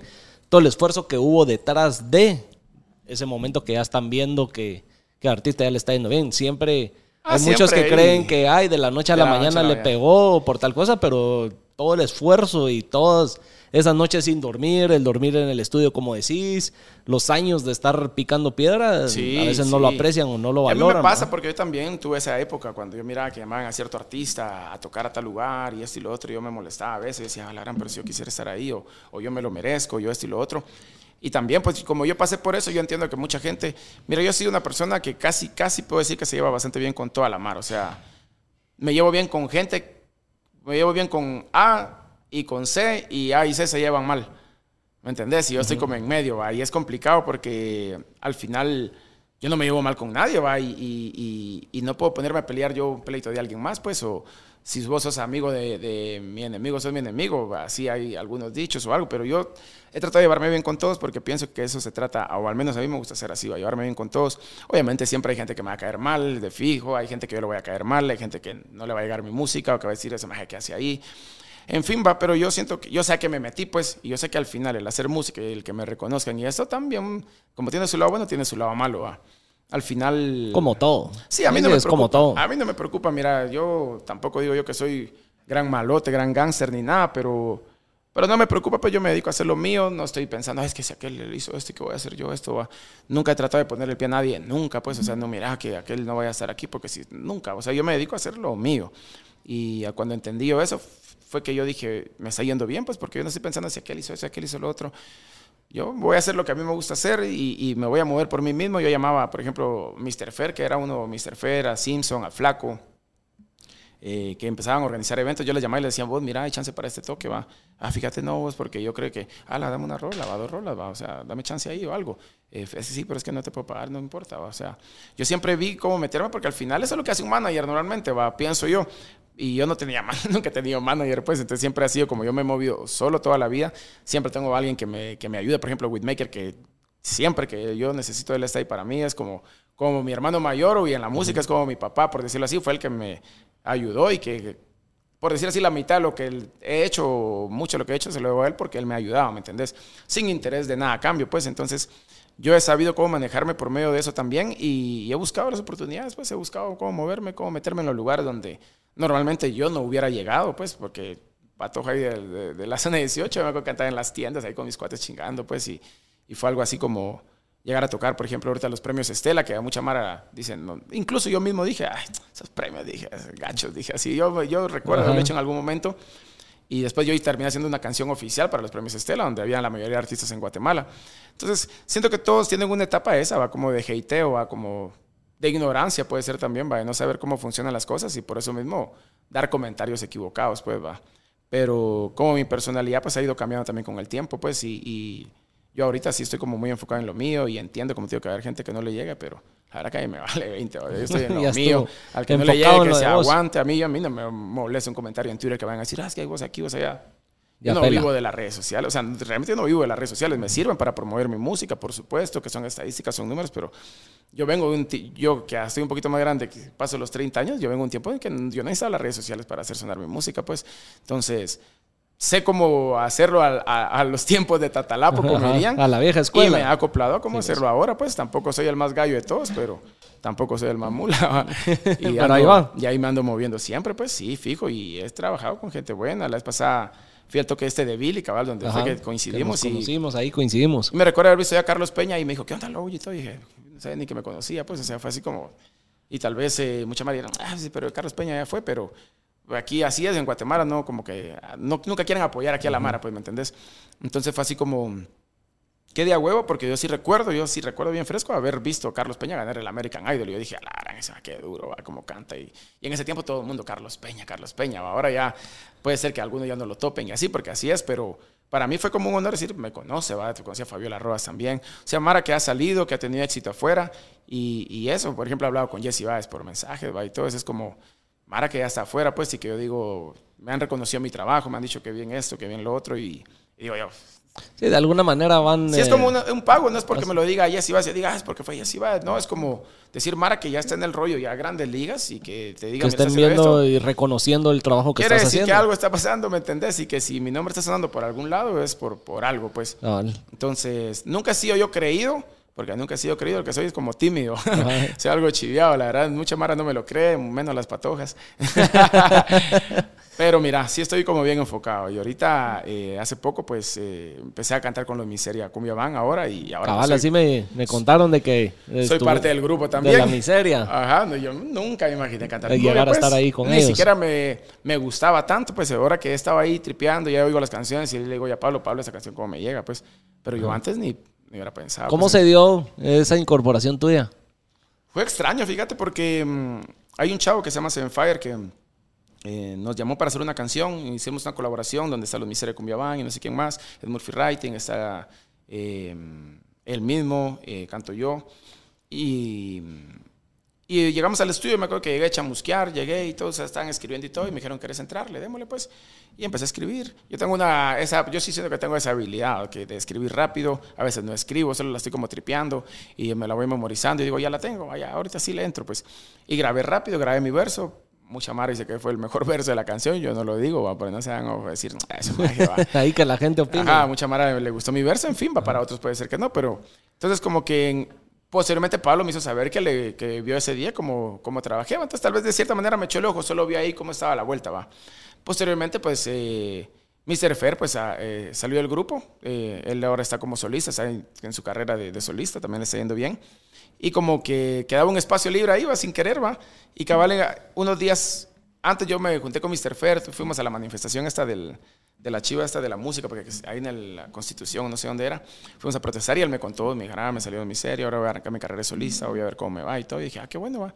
Nunca se me pasó por la cabeza a mí, ah, ahorita voy a entrar yo. Meto yo, aprovecho lo Porque realmente yo no, no, ni sabía cómo funcionaba, ni sabía, no era como mi trip, pues, no era algo que, que realmente me llamara la atención. De ahí me junté con Siete Muecas. Que ¿O te imaginabas estar en alguna banda? No, tal vez una banda mía de mi música siempre, Ajá, pero no, pero no, una... no, algo extra donde yo, no es que no forme parte, sino que no es de mi, de mi rollo, pues que mi rollo realmente es el rap. Y puedo decir que sí, he hecho reggaetón, me gusta el reggaetón de fijo, el trap, por ejemplo, pero cumbia sí era como, ¿cuándo? O sea, ¿de dónde? Y una vez me junté con Siete Muecas, fuimos a un programa ahí de, de aquí de Televisión Nacional. Y nos juntamos y yo le dije, vos, decíle a Pablo que cuando hay algún chance que me llamen, o sea, para que yo pueda abrirles un concierto, no sé, cuando hay algún brete donde puedan incluir a Logi, va. Así quedó. Ahí quedó. Y un día, cabal, estaba en el estudio de un, de un amigo de Musellón Records, ahí con Veneno, eh, y casualmente me llamó el Siete Muecas y me dijo, mira vos, eh, ¿dónde estás? Aquí en la casa, le digo, aquí en el estudio, le digo, ¿qué, qué, qué pasó? ¿Crees que nos podemos juntar ahorita? Me dice, ¿por qué? Le digo, Pablo quiere hablar con vos, me dice. Pablo, Pablo Cristiano, le digo, sí, me dice. Ah, bueno, ¿qué, ¿qué, será? Pues no sé, me dijo, no sé si ya te podrás imaginar algo, pero no voy a ser yo el que hable con vos, me dijo, si, si, estás, si estás disponible, venite, nos juntamos y vamos, va. Y pues así fue, me junté con él, me explicó cómo era la situación, me dio toda la información que yo necesitaba saber para, para ver qué onda, me dijo, mira, esto funciona así, así, si quieres esto va a ser temporal de momento, vamos a ver qué tal, cómo funciona todo, porque obviamente, por decir así, yo sé que puedo rapear, pues eso yo no, nunca me lo voy a poner en duda, ni la gente, pero es como, era otro género, pues, y cómo me iba a adaptar yo, es ya son otros músicos, hay más gente y todo, y también tiene que ver que haya un clic, ¿me entendés? Una química con la Mara, o si le caí mal a alguien, no sé. Entonces fue así, al día siguiente yo ya andaba como de viaje con ellos, como solo para ir a ver cómo era el rollo, y ya me tocaba pues a mí ponerme pilas en aprenderme las canciones, y cuando yo me las aprendiera, decir, bueno, ya estoy listo, ¿qué tal? Puedo, probemos, va, cómo funciona, va. Y cabal, me acuerdo, el 29 de septiembre, si no estoy mal, fue que fue como mi debut de Sid fui a cantar ahí en un lugar de zona 4 pues me, sí me sentí bien chiviado porque era así como, pero poco a poco iba agarrando error, te llevo más de dos meses, pues ya estamos tocando todas las semanas, ya viajé con ellos, ya voy aquí, voy allá, ya todo. La verdad que ha sido una experiencia bastante ¿Estás contento? Buena. Sí, súper bien. Primero por, o sea, la experiencia me ha servido un montón realmente, conocer otro público. Eh, ¿Qué te puedo decir? Los músicos que están ahí, todos son, tienen una trayectoria increíble. Pues, o sea, esta Perea, que es un guitarrista que es durísimo. O sea, la Mara lo conoce y sabe que es un, de los mejores. Eh, Jorge, creo que es Chalu, perdón, Chalu, que es uno de los bajos que tocó con Ricardo Andrade, que tuvo su banda Razones de Cambio, también Molina, Dave, un tecladista muy bueno, está Paul de las Congas, el Siete Muecas que tiene años, está Pablo, o sea, todos los que están ahí, por decir así, como que son de los, mejores, de los mejores en lo que realizan, pues entonces como juntarlos a todos, la banda se oye increíble, pues yo... Y es el resultado yo que, toco ahí, que ahí está y que me han tenido. Súper bien, o sea, se oía súper bien y sí, bien agradecido con la oportunidad porque al final me llamaron No por cubrir un espacio, sí, pero a la vez también porque yo ya tenía Vieron un tu nombre, pues. talento. O sea, ya era como, el Low es bueno, pues. O sea, ya es Low no es, vos aquel pato sabe rapear, ah, que rapee, vamos a ver. No, ya sabían de mí. pues. Sabían de vos. Entonces al final también fue fruto como de, de yo, todo lo que yo hice pues en su momento Ajá. para que me jalaran. Y sí, soy contento porque primero hay bastante trabajo, bastante trabajo, me gusta trabajar y pues me está yendo bien, definitivamente creo que son de las oportunidades que no esperé que me pasaran, pero que siempre quise que pasara algo bueno en mi vida, que dije, algo me tiene que pasar, yo, yo he trabajado bien, yo he hecho bien las cosas, algo bueno me tiene que pasar y creo Ya, que ya va siendo hora que para, se mí esto es una de las, para mí esto es una de las cosas buenas que me pasó en el año, definitivamente. Y digamos al principio que dijiste, si hubiera sacado yo una mi canción de reggaetón o algo así en la escena del hip hop, no me hubieran topado Fíjate que o yo no me hubieran aceptado. Ahorita que estás en miseria en la escena del hip hop, ¿cómo te ven? ¿No cambió? Fíjate que Sí, ya ahorita sabes por dónde Sí, voy, lo que- sí, pero fíjate que ahorita ya cambió todo ese rollo. Antes, eh, mira, muchos grupos o mucha mara que hacía rap en su momento eh, era muy purista. Era así como, ah, vos haces esto, te- no, no te llamamos para toques o no esto y lo otro. Toda esa gente poco a poco fue dejando de hacer música, pues, y toda la gente que estaba como metida en el rollo, hay pocos que también yo admiro un montón por mantener como, por decirlo así, estricto, cuando nosotros le llamamos así, como mantenerlo real, mantener el hip hop en su esencia, el rap y todo. Por ejemplo, como TV de Poesía Callejera, que, el Fat Flavor actualmente, que él solo rap hace, toda la vida ha hecho rap y le va bien haciendo rap y también yo digo, mi respeto porque es difícil hacerlo acá, pues, porque por, de mi lado digo yo, yo hubiera acabado haciendo rap y seguiría haciendo rap, pues puede ser, puede ser que sí, puede ser que no, pero al final toda esa gente que, que tal vez era muy purista se fue como yendo, empezó a salir nuevas generaciones, nueva música, nueva gente, gente que no le importaba si vos hacías reggaetón, si hacías cumbia, lo que quería era una, una buena canción, pues va. Y ahí estaba. Y al final fue cuando yo dije, yo no me puedo estar limitando, pues va, ya no puedo estar limitando, yo soy versátil, yo puedo hacer cumbia, yo puedo hacer reggaetón, yo puedo hacer trap, yo puedo hacer, no sé, un electrónico o algo, o sea, Ajá. puedo hacer todo, pues porque yo voy a limitar a hacer solo esto por quedar bien con alguien, si esto lo está haciendo por mí. Y si a la gente le gusta, qué bueno, porque me sirve a mí para seguir, pero esto lo hago por mí, pues. Ah, Obviamente ahora si yo sueño con tener un concierto lleno de gente, pues también lo tengo que hacer por la gente, definitivamente. Algo pero- más comercial. pero pues no comercial, fíjate, así y no. Mi último disco, por decir así, no tiene nada de comercial, pero es como saber cómo llegarle a la gente, hay que saber cómo, cómo entrarle, cómo mover las redes, ahí sí funciona el marketing de las redes, pero cuando ofreces un producto bueno, pues si yo conozco un montón de artistas aquí en Guate y aprovecho para decirlo y no lo digo en un mal plan, porque cada quien tiene sus sueños y todo, pero mucha mara que tiene su dinero, pues si se paga su carrera, pues o sea, se paga tu buen video, te pagas un buen productor, pero en vivo no cantan nada. ¿Me entendés? Sí, pues. no, no cantan nada. a veces, no estoy en contra si alguien mal escribe, porque la industria de la música siempre ha sido así, pues, pero no cantan mayor cosa. eh, si haces un toque, realmente un toque de, esas, de esos artistas, solo ellos para que lo vaya a ver Mara pagando 100, 50 pesos, no van. Y no lo digo en mal plan ni tirando hate, es solo que hay mucha gente que, que está muy posicionada porque hay billete por medio, pues lo que menos hay es talento. Y el talento definitivamente también sirve, pero también sirve el trabajo, pues entonces a mí me gusta trabajar y moverme bien y, y ofrecer un buen producto al público que al final cuando lo oigan, por más que yo les caiga mal o no les guste, no pueden decir, ah, eso está malo, eso está mal hecho, eso está feo, eso no se oye bien.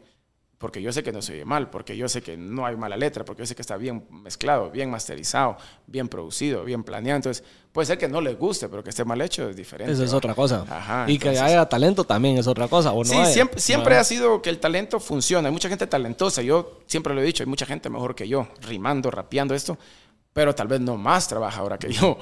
O sea, obviamente hay, hay, pues, pero o sea, hay mucha gente que es muy más pilas que yo, pero que no trabaja lo mismo que yo, que no se mueve igual que yo, que no, que sí tiene su chance, pero de su chance ya está cansado y mejor se va a la casa a descansar, pues. Sí, y a de veces- descansar me iba a hacer lo mío. Y a pues. veces la disciplina te hace mejor y llegar más lejos que, Sí, sí. que el talento no bien aprovechado. ¿no? Sí, no, de fijo. Mira, se lo voy a contestar este de nuevo, eh, sí. Dale, dale. ahí hacemos Tengo los cortes, ahí. no te abogues. No, y si no los querés, no los hagas. Por mí no hay problema.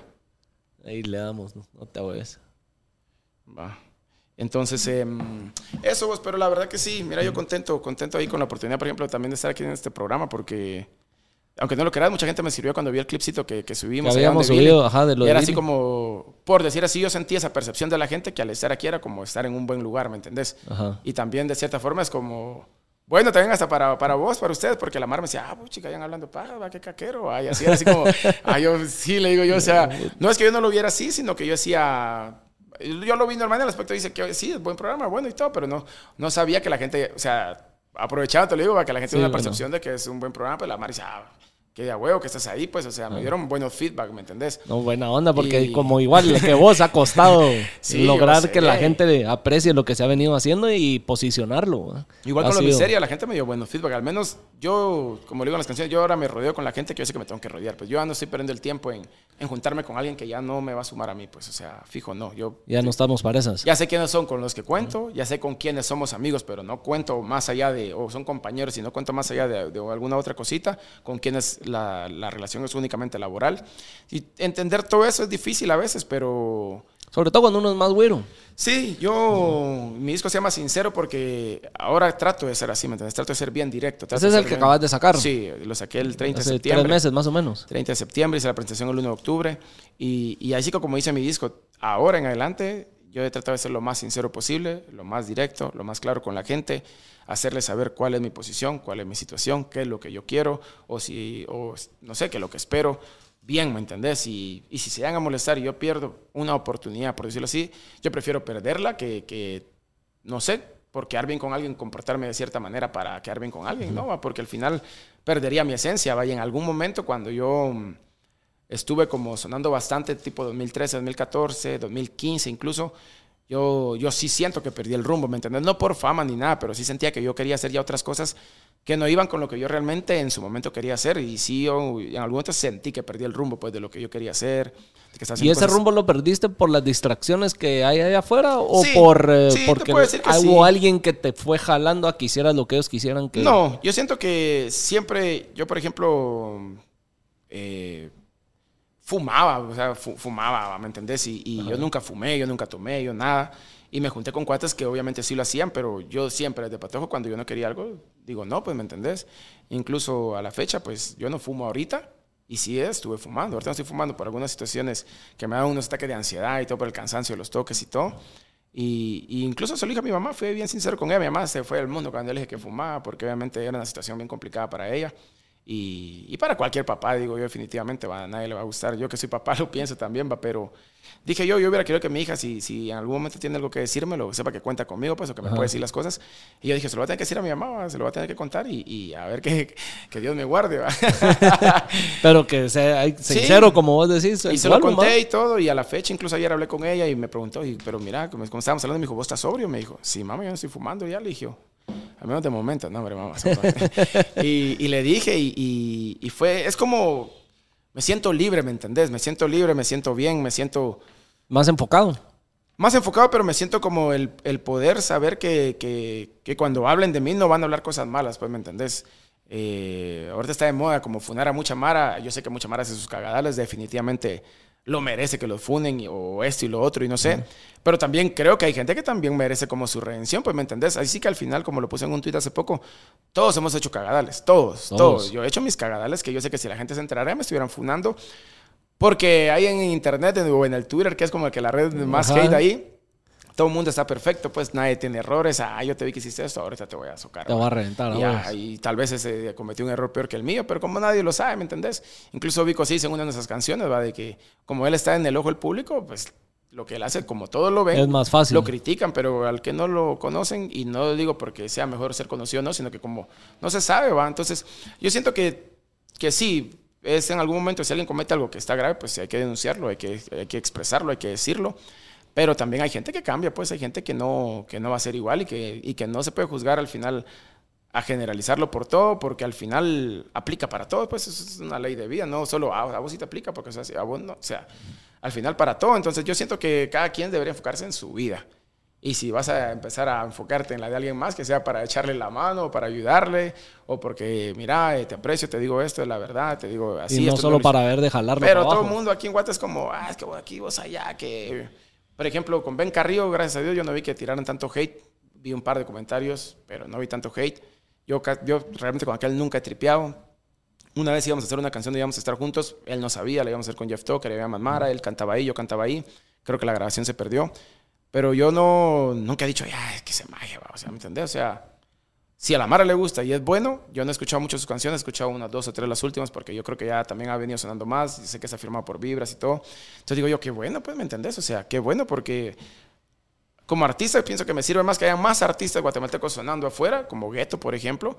Eh, yo tuve uno de mis roces con Gueto por una situación que pasó y, y posteriormente pues nos arreglamos y, y, cuadramos. Y dije, mira, negro, todo está bien, espero que todo te salga bien, deseo lo mejor, qué día huevo, porque yo sí recuerdo haberlo apoyado en alguna ocasión en algo que se pudiera. Mira, ayúdame, ¿qué, qué piensas vos de esto? Ah, mira, hace esto. Y en alguna forma yo sé que lo apoyé de alguna manera. Pues si ahora verlo ahí arriba, pues es alegre. Fuiste Incluso, parte de. Yo no sé si hay envidia de la buena, pero uno dice, ah, la gran, ahí quisiera estar yo también, pues porque yo siento que también lo merezco, pero sé que a, todo, a cada quien le toca su momento y, y, y así es, pues yo no, no me voy a, a alegrar por el fracaso de alguien más.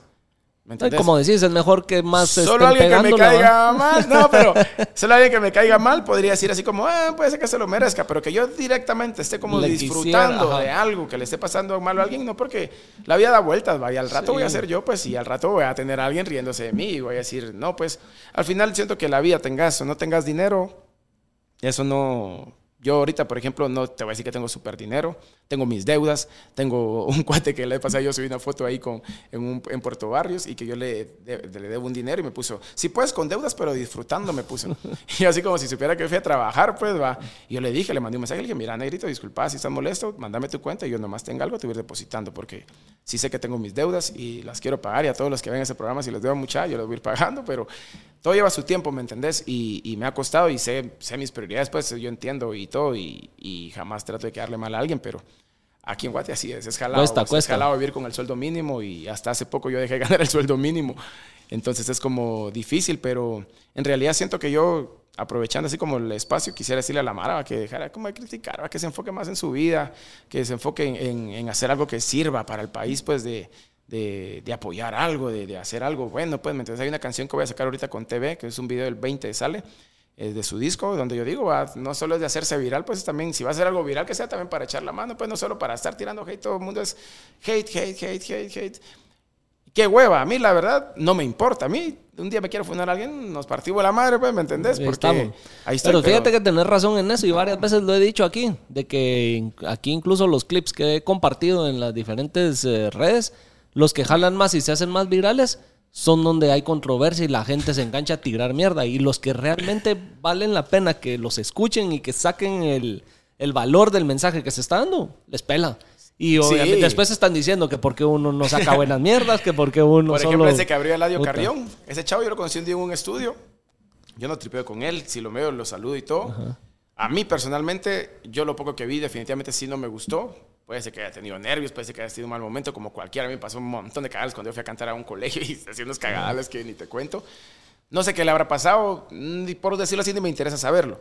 Pero yo te aseguro que si él hubiera cantado bien, nadie hubiera dicho, ah, la esa magia lo hizo súper bien, que qué duro el que abrió. Nadie hubiera hablado nada. O sea, hubiera estado así como, ya pasó, qué bueno. Siguiente, va, que toca el radio, va. Sí.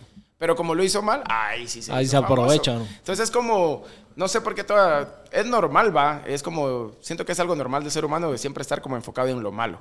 Pero, pues como te digo, o sea, ahí sí que hasta a mí me ha pasado, yo fui así, a veces puede ser que hasta uno sea así, pero trato de siempre controlar mi forma de ser, mi, mi carácter, mi personalidad y tratar de ser alguien para, para, hacer algo bien. Y si voy a estar con alguien, sea una chava, sea un cuate, lo que sea, es como para sumar, ¿me entendés? Para, para crecer, porque al final eso es lo que yo quiero para mi vida, pues yo no sí, quiero... Si no, ¿para qué? Sí, o sea... Si vamos a restarle a alguien... Por ejemplo, también en algunos toques viene IMF, creo que viene RSB, creo que viene Fade y varios... Y yo me estoy moviendo por ver cómo hago para abrir, ¿me entendés? O sea... Y yo sé que hay artistas buenos que quieren abrir también. Y yo... Que ellos se muevan, pues, que se muevan ellos para abrir. Yo me voy a mover para abrir. Si él abre, pues qué bueno. Si abre, pues qué bueno. Y listo, pues. Pero no es como... Que, ay, aquel abrió. Ay, haber pagado varas.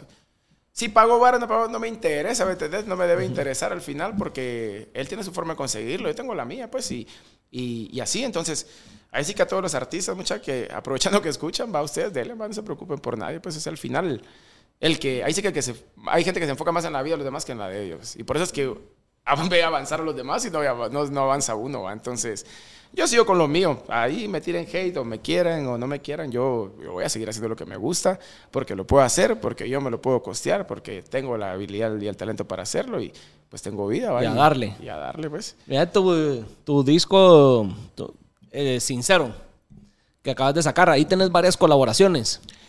Pues tengo menos, fíjate, creo que tengo pocas. Pues, tengo... Pero sí tenés algunas colaboraciones, sí. a eso quería llegar. Vos escribiste y produjiste todo el... Eh el disco o eh, fue Digamos, una toda- colaboración entre varios? Toda, mi, toda la lírica que está mía, o sea, yo siempre escribo mi letra, o sea, yo no tengo Ajá. ni una letra nunca de nadie más. En algún momento cuando hemos escrito con Última Dosis o con Contra, de sí, sí nos hemos ayudado con un par de líneas, viceversa y así. Pero realmente como toda la idea principal es mía, ese disco yo lo hice en, en pandemia realmente. Y yo no lo quise sacar hasta que yo supiera que podía hacer un evento en el que Pudieras podría hacer presentarlo, lanzamiento que llegara formal. gente y todo. Entonces tuve que esperar tres años muriéndome las ganas de sacar música, y donde yo sentía que se me estaba pasando el avión, donde yo miraba toda la mara pegando y todo. Yo decía, yo no puedo sacar nada ahorita, no tengo dinero para hacer videos, no tengo para esto.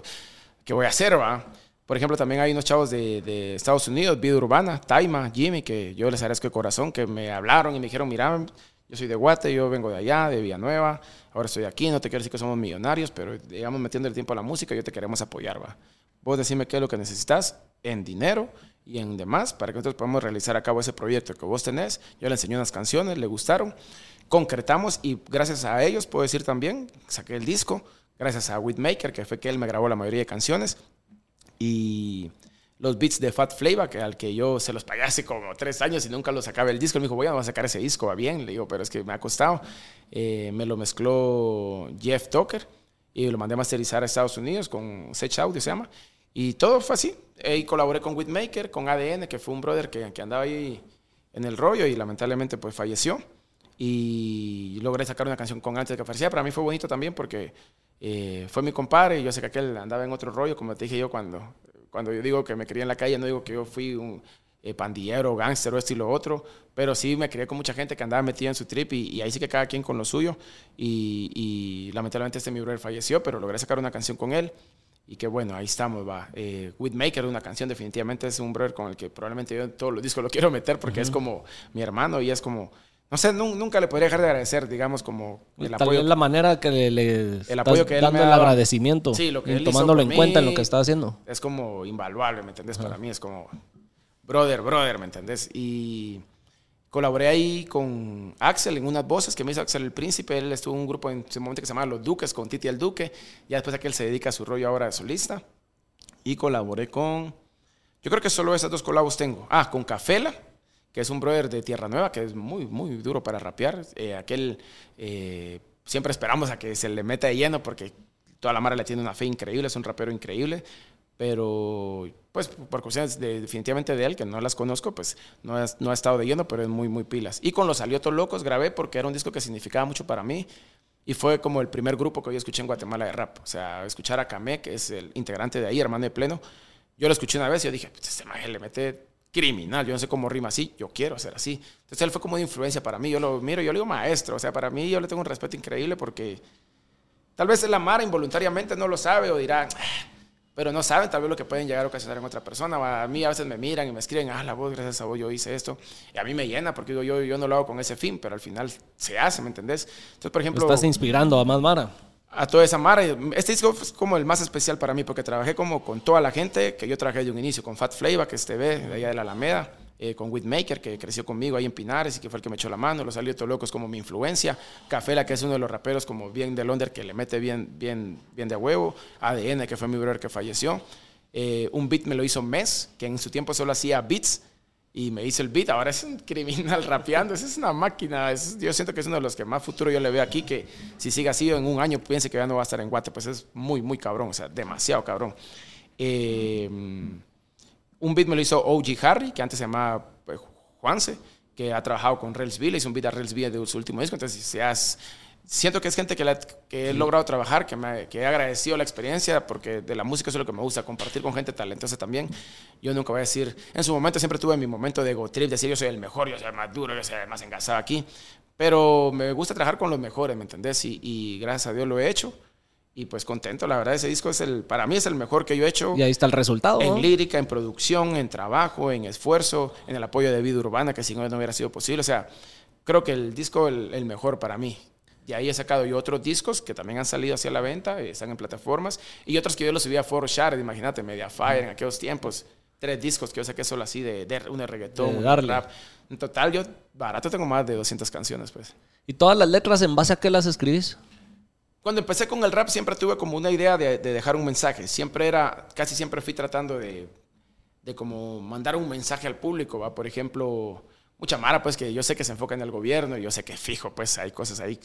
Que se han ido. hay más oportunidades que, que, cosas buenas, pero también depende de uno, pues me entiendes. O sea, si todavía nos vamos a enfocar en quejarnos, yo no estoy defendiéndolos para nada, nunca lo haría, nunca haría un jingle para nada de eso. Pero también depende de uno, pues, o sea, ahí sí que como dicen dicho, somos la mayoría, pues, y, y, pues solo, solo, por decir así, como que solo nos hemos dejado, y me incluyo, a veces también la vida que, que, nos rodea es como bien complicado. A veces uno querer salir a hacer una cosa porque tienes que hacer esto y si dejas de hacer esto pasa esto y, y empezar una cadenita donde se te complica, pero siento que, que es como el problema también de nosotros y, y siempre mi, mi música traté de dejar un mensaje en el algo para motivar, algo para inspirar, algo para, a mí me pasó esto, pero pude hacer esto y si yo pude, vos podés. Eh, tengo una canción que se llama Hoy me levanté y quería seguir durmiendo, por ejemplo, ¿va? y la, ¿quién no, se, ¿quién no se levanta y se quiere seguir durmiendo? he hecho, hay una canción que se llama El Nuevo de la Escuela, que yo hice, mira, es unas canciones que no me arrepiento de hacerla, pero que no me gusta, no me gusta la canción, ahora yo la oigo y no me gusta y a veces me ven y me dicen, no, de la escuela, cantala. Y yo no la quiero cantar, no me gusta la canción, pero es una de las canciones que más reproducciones tiene mías. Y que es de la canción de un patojo que llega a la escuela y que, que, le gusta el rap y que se viste flojo y que la Mara le tira hate porque es así todo. En su momento le decían aquí muquitos, choleros y todo. A la Mara antes se oía reggaetón, ah, ese cholero, que, ah, qué muca. Todo el mundo está bailando reggaetón, ¿me entiendes? O sea, aquí todos, parejo, les gusta el reggaetón. Ahí Nadie se son pocos los que no, solo a TV sé que no le gusta. Pero, o sea, entonces yo he visto cómo ha ido cambiando todo y también parte de, de mi de mi esencia como persona, obviamente, irme acoplando algunas cosas, pero sin perder mi esencia. Y también lo que he hecho ahorita es tratar de colaborar con artistas nuevos. Por ejemplo, grabé con Eric y Milo, he grabado con, con Veneno, he grabado una canción con Angie Polonsky que no ha salido, he grabado con, con Mes, que tampoco ha salido la canción. Y he tratado eh, con Luchis, he grabado con Kiki. Entonces, he tratado con toda esta nueva generación. Yo lo veo como una nueva generación porque yo ya estuve en una generación de música, ya estaba, por ejemplo, también la generación de Viernes Verde, Bohemia, Malacates y todos, que es durísimo en el rock. Ahora ya no está en rock, obviamente ahora ya hay otros géneros, pero me ha gustado colaborar con todos porque hay gente bien talentosa y también puedo hablarlo aquí y sinceramente decirles, es una estrategia para mí también, es algo que yo digo, bueno, a aquel está sonando un montón, yo quiero grabar con él primero porque bueno, ¿y por qué está sonando un montón? Y si aquel lo escucha, yo voy a jalar público con aquel y aquel va a jalar público mío. Aquí también es de ser... colaboraciones, yo lo que se hace para eso he mentido, pues, para, para grabar, yo estoy con la, como dice, con la mente de tiburón, pues yo voy a hacer lo que me convenga, el negocio que me convenga, eso sí, sin pasar por encima de nadie, como te digo, sin ponerle el pie a nadie, pues, o sea, tratando de ganarme yo lo que consigo, pues, o sea, yo me lo voy a ganar. Si a la Mara no le caí bien porque era con aquel, pues tu problema, no lo digas, si no te gusta, déjame seguir, pues, o sea, yo no tengo a nadie a la fuerza, pues. Y lo que sí yo no hago, aprovechar, yo no, lo que sí es que yo uso mi red solo para, para mi música. Promoverla. sí, yo no, yo no subo fotos con mi hija, con mi mamá, con mi familia, no me gusta. La típica historia de lo que estás comiendo y la gran puta, qué bueno. Primero, no me gusta. Y dos, yo soy como, no sé, ahí en Puerto Rico le dicen la perse, no sé cómo le dirán aquí, pero tengo esa, como ese trip de que siempre le vas a caer mal a alguien. Siempre he tenido Mara que como que le caigo mal y que a veces no le llega a mi música y andan tirando hate y a veces puede pasar de eso, ¿me entiendes? Hay niveles que la Mara Ah, no es que ya solo te vaya a insultar, si te en la calle te quiere hacer algo y así va. Entonces yo cuidar el lado familiar y personal. que nadie conozca mi círculo, mi familia, porque yo no quiero que algún día van a decir, ah, pero yo sé que hay, tenés algo ahí donde yo te puedo, o Y ahí te jodo. Entonces, siempre he tratado de cuidar, pero como te digo, o sea, yo estoy puesto ahí para lo que sea. Si toca un día estar en problemas, hay que hacerle. Hay que hacerle frente. Porque así vivimos aquí. De cierta forma, ya me acostumbré a andar por la calle, a andar vivo, andar volteando para todos lados y, siempre andar pendiente, pues se anda en carro, en moto, en, a pie, siempre. Que es triste, pues no debería de ah, pasar. Sí, yo eso. a la gente que se del país le digo yo, vos qué bueno, yo sé que a veces allá uno extraña a la familia, a veces uno se siente solo allá. Y como te digo, a veces el dinero no lo sé, la Mara tiene dinero y no tiene la familia y se siente solo. Pero también digo, no hay nada como que puedas salir a caminar, que salgas tu teléfono, saques tu compu y puedas salir y puedas vivir como se debe. Pues, Y aquí no se vive como se debe. Mira, y ese día de, del evento de Billy, ahí te pregunté del nuevo álbum que, que tenés por salir, Amo y Señor de la Vuelta. Ah, sí.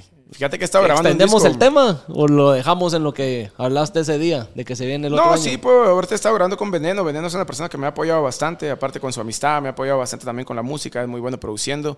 Y, yo no sé, yo tengo algo que a mí me gusta cuando voy a un estudio y si hago clic con el productor o hacemos match o él empieza a hacer algo, empieza a escribir y fluye, a mí me gusta porque yo siento que ahí me desarrollo y yo puedo hacer mi música. Hay lugares en los que he visto que aunque yo esté escribiendo no me sale algo, ¿me entendés? No me inspiro, no me pasa.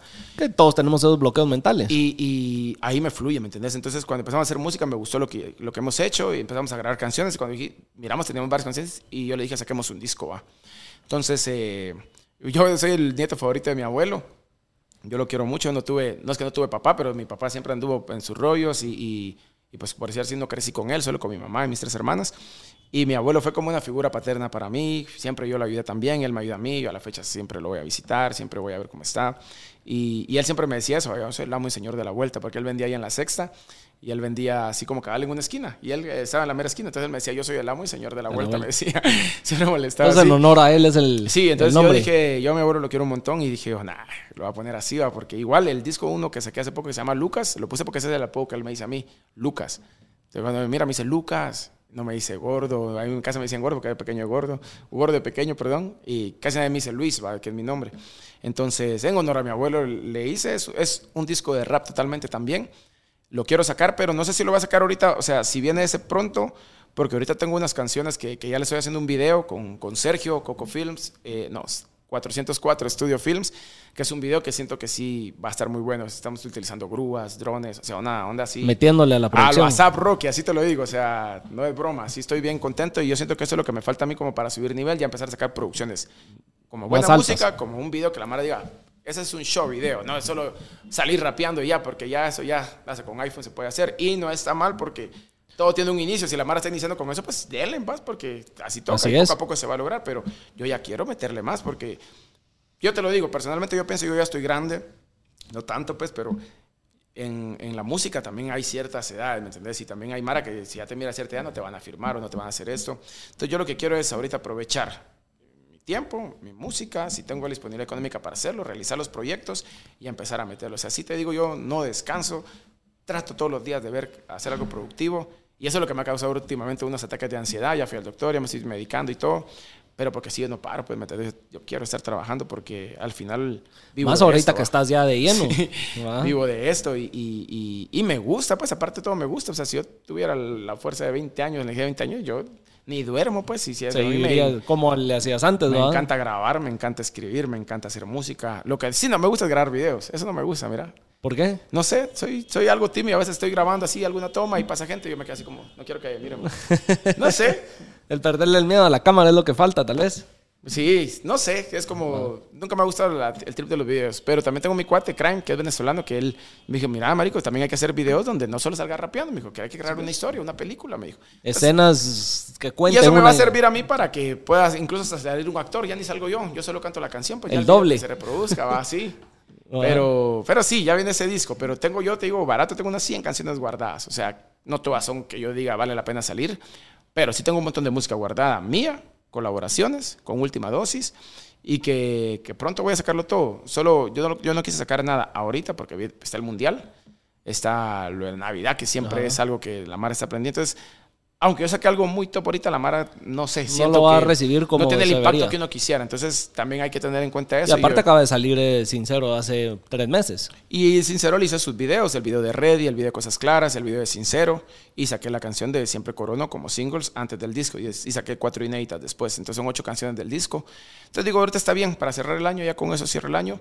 Y eh, ya en enero, pues yo saco Nos un video, año. una canción, eventos, estoy tocando con los Miseria. En febrero vengo con, con nueva canción, está el toque de Acapela que viene de Venezuela, lo trae Quantum Label, lo trae Aurora Indum. Y, y, y mira, me da risa porque la empresa que me despidió están vendiendo las entradas de ese evento donde está mi nombre. ¿Dónde estás vos? Pero no, no tengo nada contra ellos. Ya hablé ahí con el doncito, ya platicamos. Y yo entiendo, ¿me entendés? Al Sí. final las empresas son así, son chances. Y vos sabes que- Mira, uno a veces le pasan cosas malas y no entiende por qué y en el después más adelante Sí, en su- agradece en su que momento le yo me enojé con la persona que provocó que me despidieran. Sí. Y Ya- si lo llegas a ver, ya no estoy molesto. O sea, sí me molestó la situación, pero al final un favor me hizo, pues. Ahorita te, puta, ahorita te aseguro que le agradeces. Un favor me hizo, sí. Lo que me está pasando no me hubiera pasado si hubiera sido trabajando ahí. Tampoco es mala empresa. Solo no era la forma, pero ya pasó, ya. Yo no, no puedo vivir del pasado, pues. O sea, sí puedo, puedo pensar en el pasado, pero no vivir en el pasado. Pues sí, es como. Yo también le agradezco a la empresa, pues me dieron una oportunidad de crecimiento tremenda y lo que, lo que logré hacer ahí, la oportunidad que me dieron, los permisos para ir a cantar y todo. Entonces, pero es irónico, pues digo yo, qué loco. Las va. vueltas que da la ahora, vida, ¿va? Ahora están entradas con mi nombre ahí. Guapo. Mira, vos has compartido escenario con varios artistas nacionales e internacionales. ¿Cuál sería un artista top o algún artista que te encantaría compartir escenario? Mira, ya compartí, pero no fue como yo hubiera querido con Vico sí. Es mi influencia. Yo incluso te digo, lloré cuando lo vi así, la Mara va a decir, ah, ¿para qué? Pero, pero yo lloré, ¿me entiendes? O sea, era como de estarlo oyendo yo, teniendo 15 años, vendiendo sus discos en la sexta, sus discos piratas, a estar en la misma tarima que él. O sea, yo bajé y le tocaba a Vico, sí, pues era como, no lo creo, pues aquí está Vico sí enfrente. Pues yo solo decía, quisiera verlo una vez en vivo antes de que yo me muera o que viniera aquí a Guatemala, porque como ya está grande, obviamente, pero ya no está haciendo tanta música como antes. Dije, ojalá él venga aquí a Guate. Y vino y fue cuando me firmó última dosis. Y como que mi regalo va a haberme firmado y después, mira, hay un toque que se llama Rimas, vas a cantar aquí, aquí viene Nach de España, que digo, guarde también, de la gueto es mi favorito de los, de los reggaetoneros, viene Vico, sí que es mi influencia, yo así yo no lo creía, ¿me entendés? Vino Jesse Baez, ahí conocí a Jesse Baez para ese tiempo, en 2015, 16, no, 17 fue, y vino Dori Audio, que era un día, entonces, es increíble, ¿me entendés? Fue increíble para mí, un par de meses después el IMF, entonces fue así como, no sé, aquí se está cayendo esto. Incluso para cuando entró el COVID, yo estaba en el IMF, que venía Arcángel, que venía Jay Cortés, que venía Eladio Carrión, creo yo. Yo estaba en ese IMF como low G, ya no como última dosis, ni en el show de Contra, que Contra también aprovecho, le agradezco un montón, que me ha jalado, este año me jaló a todos sus toques y me dijo, venite, pégate conmigo, venía a tocar. Él tenía muchos más toques que yo definitivamente, y él siempre me iba a tirar dos, tres, cuatro rolas, y yo te digo, que él no se imagina cuánto me dio con eso, pues fue un me empecé a subir los seguidores, me empecé a subir las escuchas, ya venite para tocar acá, vos, qué buen tu show. Entonces, de cierta forma, yo, yo se lo dije ahorita en persona, que nos vimos en un toque ahorita de Hot Sugar Mama, se lo dije, le dije, vos, te agradezco este año, subí también gracias a vos, le dije, o sea... Fuiste parte del proceso. Si vos no hubieras llamado a tus toques, yo no, no... No estarías donde estás. Sí, pienso que no, me hubiera costado más, ¿me entendés? O sea, me hubiera costado mucho más y ese fue un algo que yo agradezco bastante. O sea, yo trato de ser agradecido con la gente y hacérselo saber ahorita que están vivos, ¿va? ¿Me entendés? Porque sí, cuando ya se muere la mar es como así, va, todos te lloran y todo. Y no está mal, pues, porque no es un sentimiento, pero, pero trato de hacerle saber a la Mara que, que, que gracias a Dios estoy donde estoy, pues. Así es. Y a veces la gente, a veces la gente le echa la mano a uno y no sabe realmente el impacto que están teniendo. Lo que te decía, o viceversa, va, que uno le echa la mano. Muchas veces le tiraba hate y todo, y Mr. Fer, yo le agradezco también un montón. Mr. Fer me ayudó en mis toques, me decía, venite aquí, te tiras una rola, dos rolas. Igual Simpson me decía, mira, te voy a conseguir este toque, yo te voy a, yo te voy a hacer tu día, y me entendés. Y, así, o sea, tengo un día y flaco, ¿me entendés? O sea, tengo mucha gente que me echó la mano que yo no se van a olvidar nunca, pues, o sea, trato de mencionarlos en las canciones, trato de agradecerles en las entrevistas, así como ahorita, es Murphy Writing, por ejemplo, o sea, ¿Por qué lo hago? Porque realmente son pocas las personas que me han brindado la mano, pero esas pocas son las duras, ¿me entendés? Son las indicadas y fueron las que hicieron posible que a donde esté yo ahorita también se los debo a ellos. Fueron las personas correctas en el momento correcto. Sí, definitivamente. Para que estés donde estés. Definitivamente. ¿Qué es lo que más te ha sorprendido de esta industria? Ah, mira, tal vez lo... No sé, tal vez lo lo complicado, tal vez en Guatemala, lo complicado que puede ser poder posicionarte de alguna manera en, el lugar que no es que te merezcas, sino que siento que, o escuchas otra mar y dices, este que está súper pegado, tiene toques, tiene este, y no siento que sea tan bueno, pues, o sea, porque las marcas siempre los... Hay contactos, es que esto es como, como todo, ¿me entiendes? Donde hay contacto, donde hay nepotismo, donde hay todo eso, pues... Pero lo que más tal vez, siento que me ha impresionado más, tal vez, hablando mejor de algo bueno, tal vez el cariño de la gente, ¿va? o sea, así es como, no sé, es como, es algo que no tiene precio, pues obviamente, va, que la Mara te diga, ah, que mira, gracias a tu canción me pasó esto, o esta tu canción se le quedó una chava y me hizo caso, o no sé, siento que eso al final es como el sueño de uno, pues si yo sueño estar cantando que la Mara sí simpatice con, miles de personas, ah, sean miles o no sean miles, pero que la gente realmente le guste lo que yo hago y se identifiquen y me, y me agradezcan o me hagan saber como de cierta forma decir, mira, por vos esto. Siento que eso es como lo que más me gusta, lo que más me sorprende, porque al final no fue eso lo que yo buscaba específicamente. Yo buscaba expresarme, hacer mi música, hacer rap. Obviamente yo sabía que eso era parte de eso y también me llamaba la atención, obviamente, ser conocido, que la Mara me tripeara. En su momento conseguir patojas. ¿Para qué te voy a decir que no? Ah, dije, ay, no quiero patojas. ¿va? parte de, ¿va? Pero es eso, tal vez el, el, apoyo fiel del público, saber que hay mucha gente. Ahorita mis estadísticas salía que 23, para 23 personas yo era su artista número uno. Yo digo, existiendo Bad Bunny, existiendo toda la Mara que está ahorita, que yo sea el número uno, para mí tiene un gran valor, ¿me entendés? Porque es el número uno en su plataforma de Spotify, no en Guatemala, a nivel a general. Nivel general, ajá. Eh, y decía 135 en el top 5, o sea, 135 personas tienen en su top 5 artistas y 235 en el top 10. Yo decía, chica, o sea, son números pequeños si lo comparamos con otra gente, pero pero es gente que te está escuchando son, son, gente fiel, o sea, es gente fiel, o sea, son números que yo puedo decir, estas 275 personas pagan unos 50, 100 pesos para ir a verme a mí un toque. Y si pagan eso, yo puedo hacer un toque de 15 mil pesos donde del, del evento va a salir esos 15 mil pesos. Y yo no sabía que yo iba a generar 15 mil pesos. ¿Me entendés? Es como ahí donde yo veo el valor y eh, siento Y que el eso es lo que más, que has venido generando. eso es lo que más ya agradezco generas. al público, realmente al público, porque al final, así como dicen, el artista sea al público, yo trato de ser, de ser yo, pues, y, y eso y lo otro, y no como estar fingiendo ni nada. Pero es eso, tal vez eso es lo mejor, va, el público, el cariño de la gente. A veces yo voy a un lugar y, oye, va, ¿qué onda? Tomamos una foto. O sea, es sencillo, pues, no es como digo yo, ya me acostumbré, te soy sincero, no es como que yo diga, ah, que ya, no es que yo no diga que haya huevo, que no me guste, pero ya me acostumbré. Pero sí, al final del día es algo que, que me llena. Es gratificante. Que me reconozca. Ayer fui al McDonald's y cabal iba a pedir algo y se me quedó en el chavo y dice, solo se ríe me hace así. Ni siquiera me dijo que el oye algo, pero yo Ajá. sabía que me conocía, pues. Entonces, es como, ¿me entendés? Es, es, es bonito, la verdad. Porque al final de cuentas, como te digo, yo, así como la canción, he sacrificado tiempo con, con mi hija. Tal vez creo que eso es lo que más me ha dolido, así como de saber que no, no he podido estar con ella todo el tiempo que he querido. Y, y eso va, pero como te digo, yo, yo estoy contento con lo que he hecho. Sé que hay cosas que he hecho mal definitivamente y que no... Es que no somos perfectos. No estoy contento con eso, pero digo yo, todo, todo pasó por algo. Yo sé que ahorita me está yendo bien, sé que el otro año me va a ir mejor y, y eso, va a trabajar siempre por, por, por ser mejor, va. Nítido.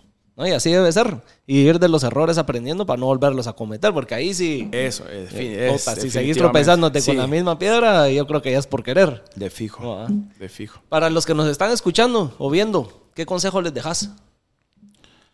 Yo lo que les podría decir, aparte de lo que ya les dije, Ajá. tal vez es como... Siempre le pido a todos que nos El dejen un clásico, consejo, va, que luchen por sus sueños, definitivamente es un clásico, pero yo siento que no es solo, o sea, sí luchar, pero es luchar de verdad, o sea, es, es está dando el 100% por lo que querés, pues definitivamente, o sea, mucha gente se ha ido del país, en el caso de la música, para ir a buscar oportunidades, pariendo, pues. La Mara piensa que yo ahorita voy a ir a comer un caviar o eso lo otro, a veces no tienen ni que comer, ¿me entendés? Ha pasado, no me pasa ahorita, gracias, pero realmente estás haciendo todo lo que tenés que hacer para cumplir lo que querés, porque si no lo estás haciendo, obviamente no lo vas a conseguir. Si estás dando el 50%, el 50% de tus resultados vas a tener, ¿me entendés?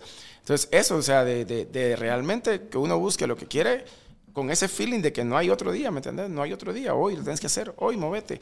Yo siento que una de las cosas más difíciles es la pereza, aquí, o sea, la pereza lo mata a uno, el quedarse dormido, el ser huevón, el no ser productivo, el dejar las cosas, ahí, ahí miramos, va, ahí, ahí vemos después.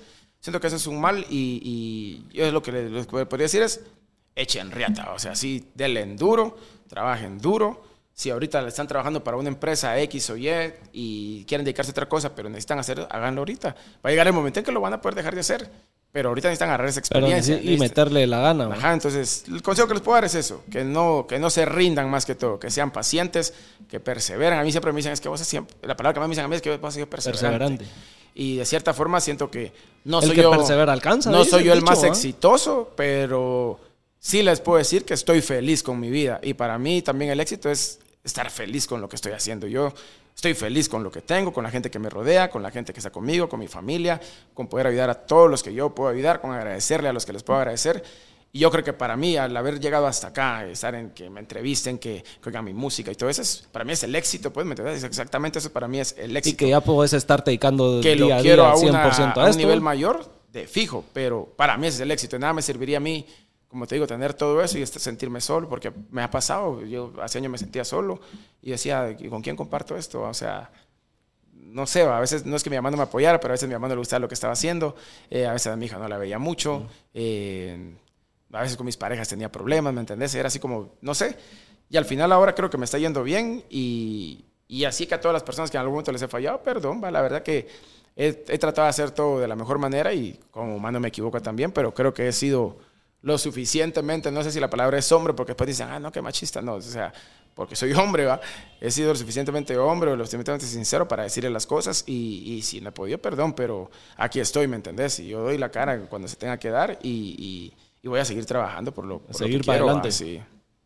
Y Así que la. Mara le meta, va, fijo. Mira, ahí para ir terminando, me dijo Doggy, decirle que te cuente la historia cuando iban a El Salvador y se fue sin DPI y pasaporte.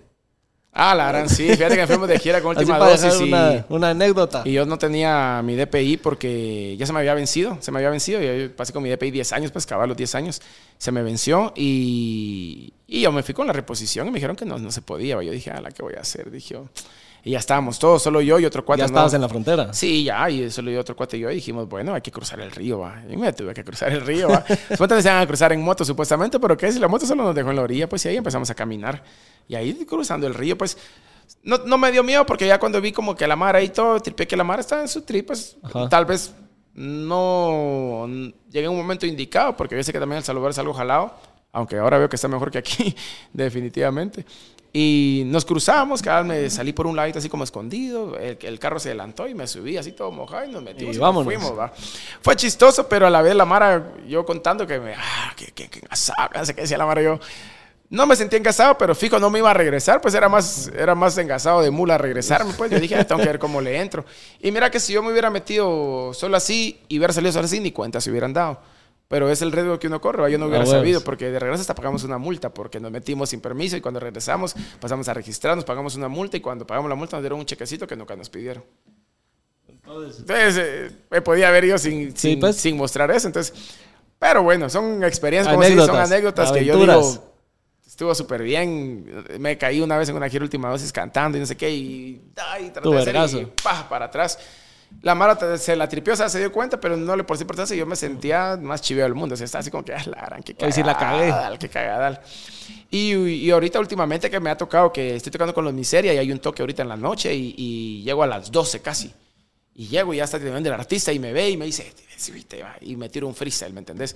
Y un freestyle y ahí termino. Yo solo llego, tiro y me voy. O sea, puro, puro rockstar, diría la. Mara, me dicen por chingar. Pero no, yo llego porque quiero cantar, pero ya no me da tiempo y yo quiero cumplir con mi chance porque obviamente estoy Toca. viviendo ahorita con, con los miseria, definitivamente. Y, y llego y, y a freestylear y la Mara, y, ah, la que de a huevo.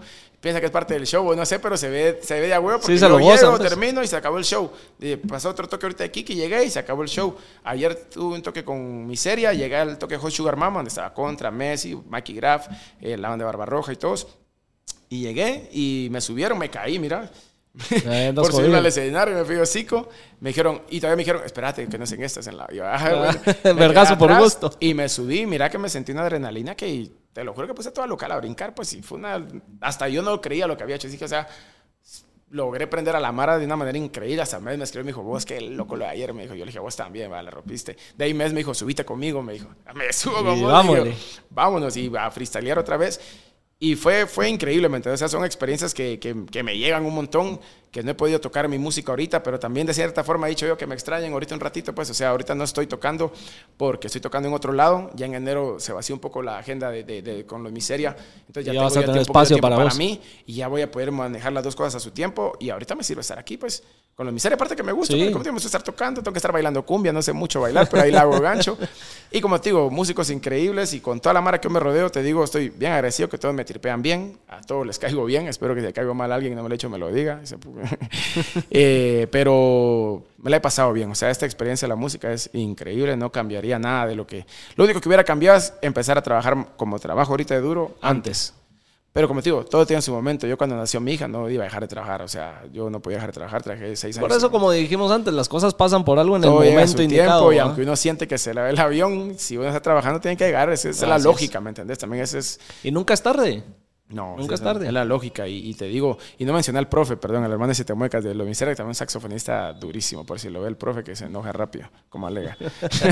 Sí, sí, te tomó en cuenta, no, sí, no se te olvidó, ¿va? no. Va.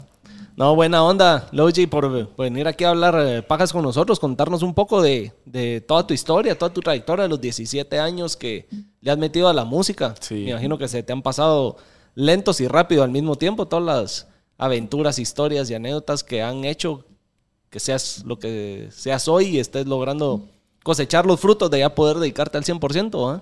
Sí, no. Así que enhorabuena por eso y, y de verdad buena onda por venir a, a Sí, compartir no, aquí gracias- con nosotros. vos, buena onda. Hablar un cacho de pajas, no tan Todo fue pajas. paja, mucha, todo fue paja. No van a creer todo lo que dije, mentira. No. La historia es otra. Ahí estaba chateando porque no vino mi baby, me dijo que me iba a acompañar. Ahorita me está escribiendo, pero ahí si lo miras, ahí vas a ver. Ah, ahí vas a ver. Ay, no. ¿Cómo te encuentran en las redes? Eh, Low G Rap en todas las plataformas. En algunas, si puedo usar el Low G, lo uso solo el Low G. L-O-U-G Rap. Como que fuera combo de, de alguna marca de comida rápida, va Low Grap. Low G Rap en todas las plataformas. A TikTok no le he metido, le quiero meter un poquito más porque sé que hay bastante público ahí. El Sebas, por ejemplo, se ha pegado un montón ahí en el TikTok, el Sebas Bárcenas. Sí. Entonces- y la verdad, puedes crecer rápido, orgánicamente. Sí, sí. Yo hice un video de una mulá ahí en TikTok. 3 millones tiene el video. Sí. Hice un video rapeando, 100 views. No. Entonces, eh, Low G Rap en todas las plataformas, bandas, sigan. Si alguien tiene curiosidad y dice, ¿será que ese maje sí rapea? Eh, sí rapeo, sí rapeo mucha, no estimo. Ya sí, yo sí me recomiendo solo ahora. Voy a tocar en el concierto a capela el 11 de febrero con Contra, así que cáiganle, se va a poner bueno, ya hay entradas a la venta. El otro año viene mi gira en el interior eh, de mi disco con canciones nuevas y, y eso va. Y si no les llega, pues fresh va. No se molesten en ir a comentarme algo malo porque a la baby va. igual no me va a afectar, no Me se la preocupen. rascan igual, Me ¿no? la rascan todos en Twitter, en Instagram, en todos lados. Y, y gracias a todos, gracias a la Mara que, que me tiene paciencia, como le dije, con las deudas, gracias a la Mara que me apoya, gracias a, a los artistas que siempre me invitan y me toman en cuenta. Muy agradecido realmente con todos, con vos también, mi bro. Buena onda por Hombre, invitarme al por- programa. por venirte. Eh, la verdad que, que todo esto que me está pasando ahorita para mí es bien alegre. Y, y- y saludos a mi mamá. Ya viste, mamá, yo te dije. ¿Has visto como cuando están eh, siempre en los estadios de fútbol entrevistando a los futbolistas y el de atrás, saluda a mi mamá, que se yo cuela? sabía, yo sabía que lo iba a lograr. Saluda a tu mamá. Bueno, buena onda, Logi. Y suscríbanse al canal. Eh, estamos terminando ya el año 2022. 2023 se viene más fuerte que este año que pasó. Eh, como vieron, empezamos en un set, terminamos en otro y a ver, a ver qué se viene, 2023. Bueno, Nos vemos en el siguiente episodio. Y por supuesto.